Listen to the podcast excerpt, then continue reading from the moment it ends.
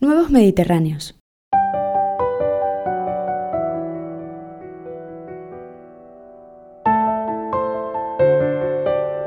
No hable, óigale.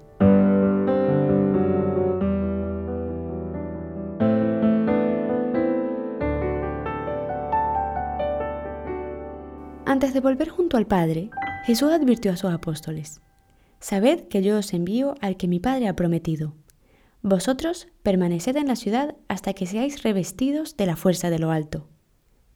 Los apóstoles se quedaron en Jerusalén, a la espera del prometido de Dios.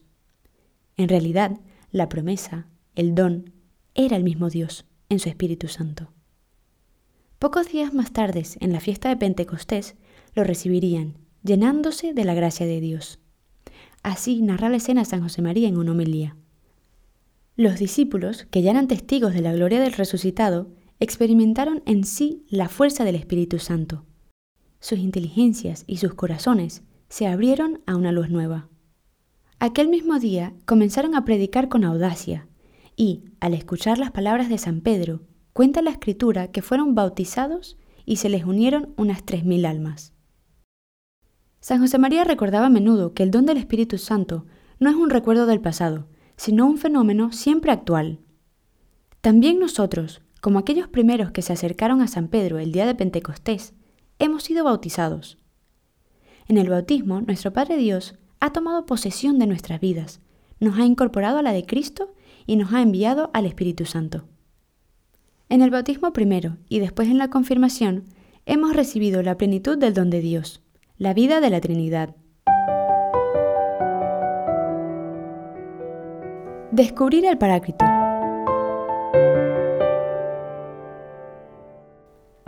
El don de Dios, la salvación que recibimos, no es una cosa, sino una persona. Por eso, toda la vida cristiana nace de la relación personal con el Dios que viene a habitar en nuestros corazones. Es esta una verdad conocida, se encuentra en el fundamento de la vida de fe. Sin embargo, puede ser también algo que hayamos de descubrir. A lo largo del año 1932, asistimos a un fuerte desarrollo de la devoción al Espíritu Santo en San José María, señala uno de los mejores conocedores de su obra.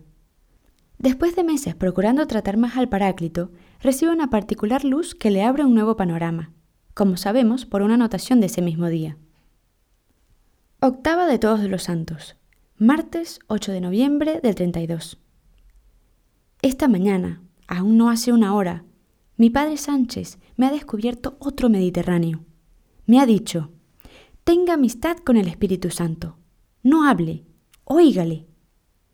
Y desde Leganitos, haciendo oración, una oración mansa y luminosa, consideré que la vida de infancia, al hacerme sentir que soy hijo de Dios, me dio amor al Padre, que antes fui por María a Jesús, a quien adoro como amigo, como hermano, como amante suyo que soy. Hasta ahora sabía que el Espíritu Santo habitaba en mi alma para santificarla, pero no cogí esa verdad de su presencia. Han sido precisas las palabras del Padre Sánchez.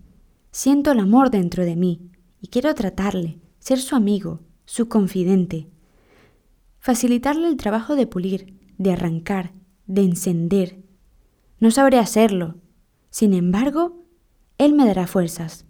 Él lo hará todo, si yo quiero, que sí quiero.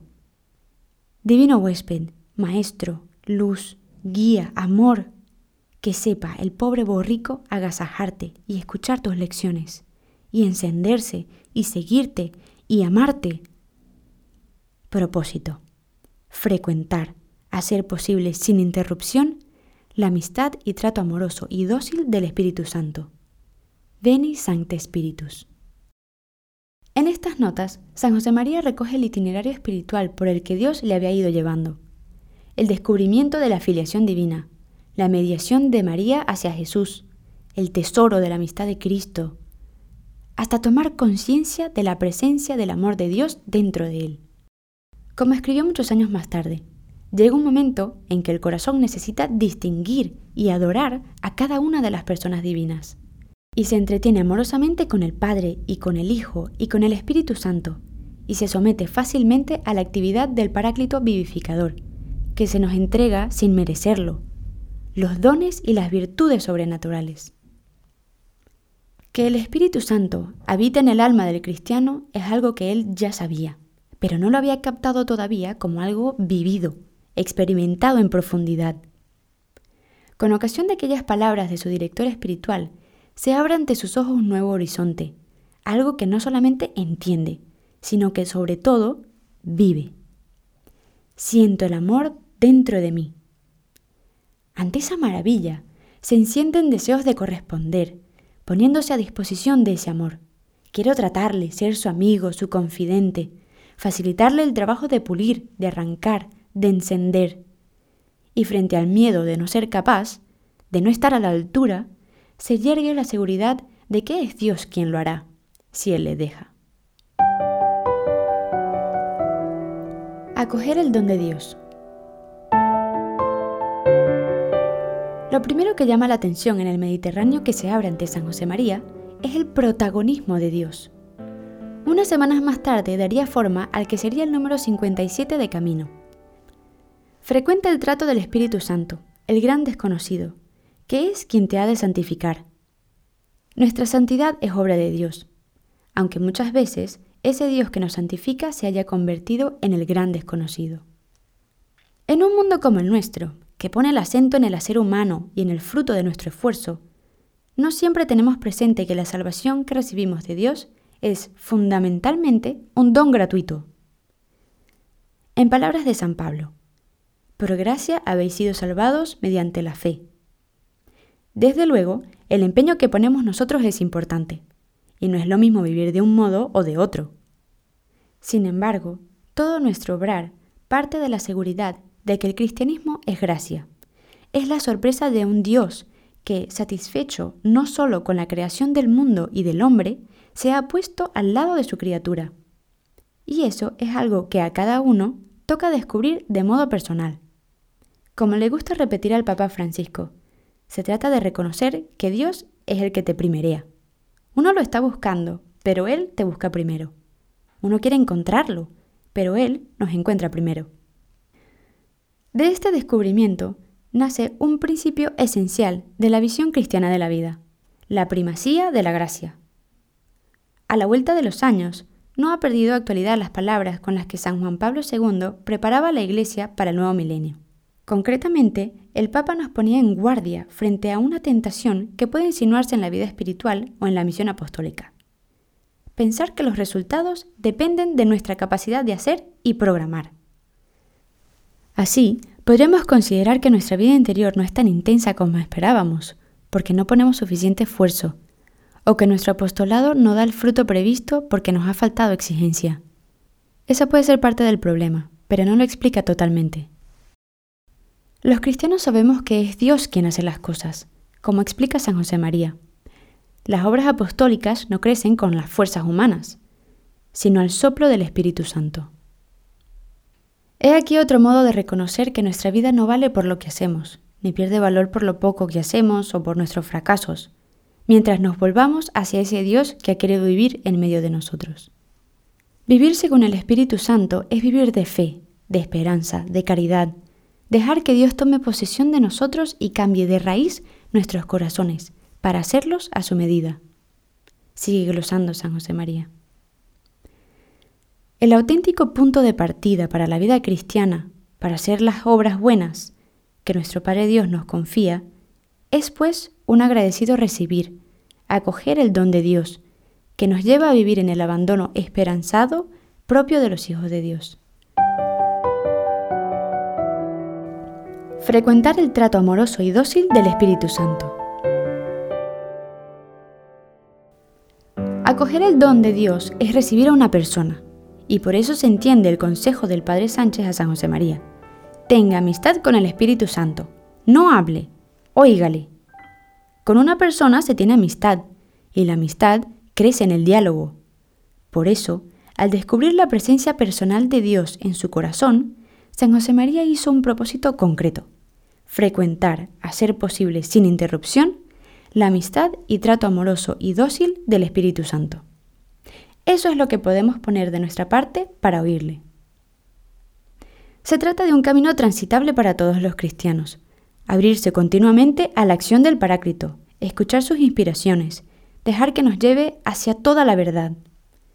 Jesús había prometido a los doce, Él os enseñará todo y os recordará todas las cosas que os he dicho. El Espíritu Santo es quien nos permite vivir según los designios de Dios, pues Él es también quien nos anunciará lo que va a venir. Los primeros cristianos comprendieron esta realidad y sobre todo la vivieron. Nos recuerda San José María en una de sus homilías que apenas hay una página de los Hechos de los Apóstoles en las que no se nos hable de Él y de la acción por la que guía, dirige y anima la vida y las obras de la primitiva comunidad cristiana.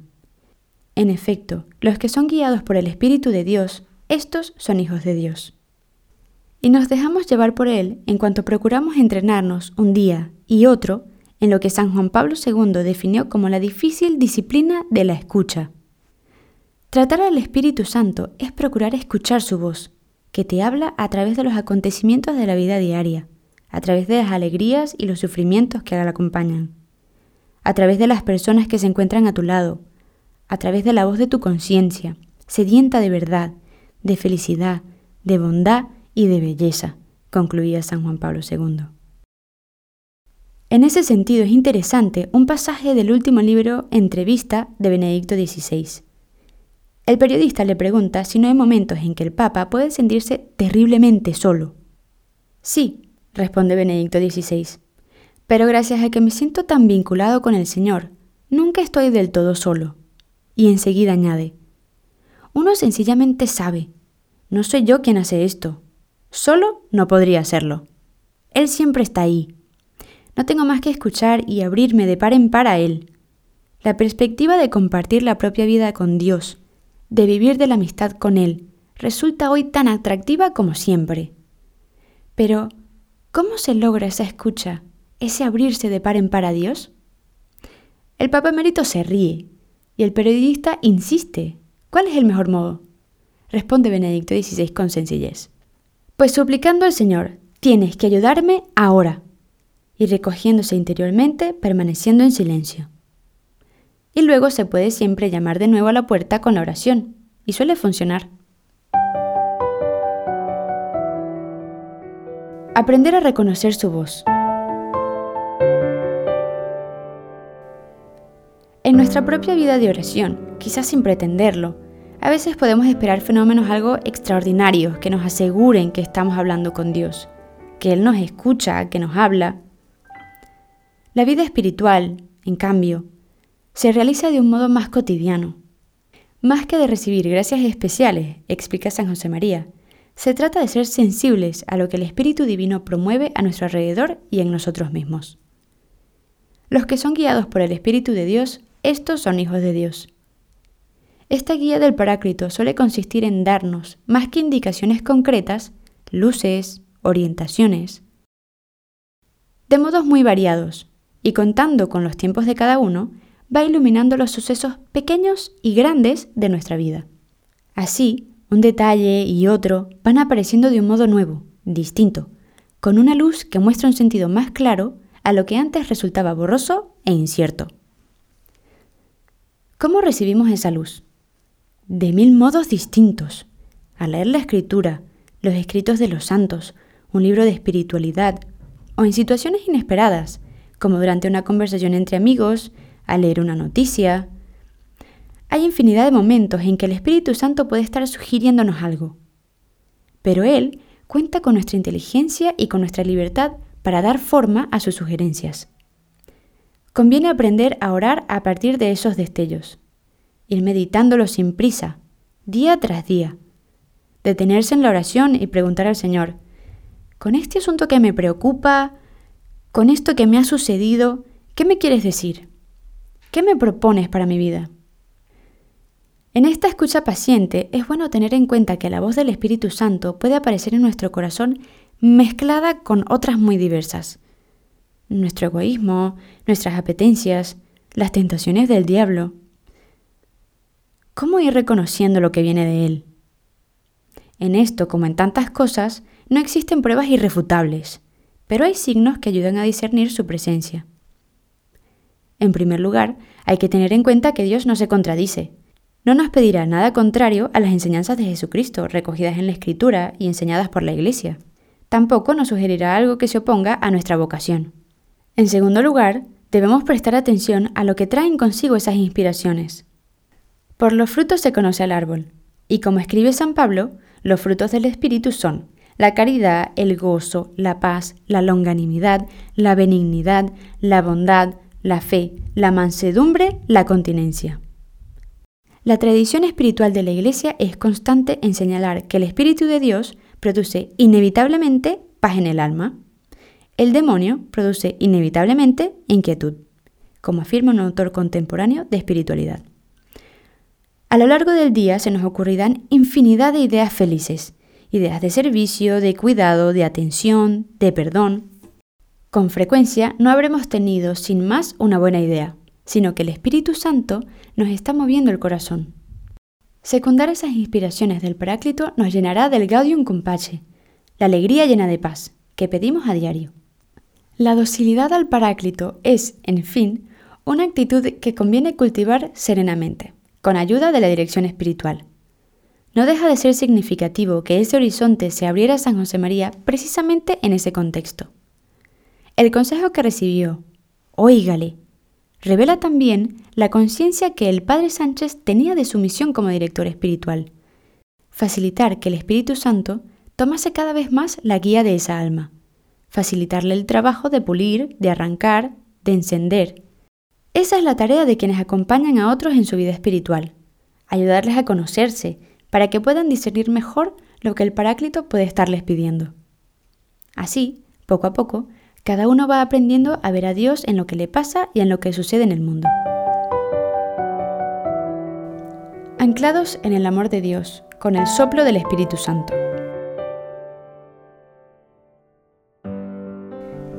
Desde la ascensión del Señor a los cielos y el envío del Espíritu Santo en Pentecostés, vivimos en el tiempo de la misión, Cristo mismo nos ha confiado la tarea de llevar la salvación al mundo entero. El Papa Francisco lo ha comentado en repetidas ocasiones, al hablar del dinamismo de salida que Dios quiere provocar en los creyentes, señalando al mismo tiempo que, con la tarea, nos ha dado la fuerza para cumplirla. En efecto, ese dinamismo no es una estrategia, sino la fuerza misma del Espíritu Santo, caridad increada.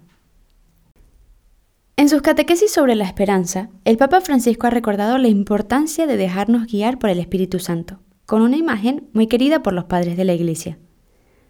La carta a los hebreos compara la esperanza con un ancla, y a esta imagen podemos añadir la de la vela. Si el ancla es lo que da a la barca la seguridad y la tiene anclada entre las olas del mar, la vela es, en cambio, lo que la hace caminar y avanzar en las aguas. La esperanza es realmente como una vela que recoge el viento del Espíritu Santo y lo transforma en fuerza motriz que empuja la barca, según los casos, al mar o a la orilla.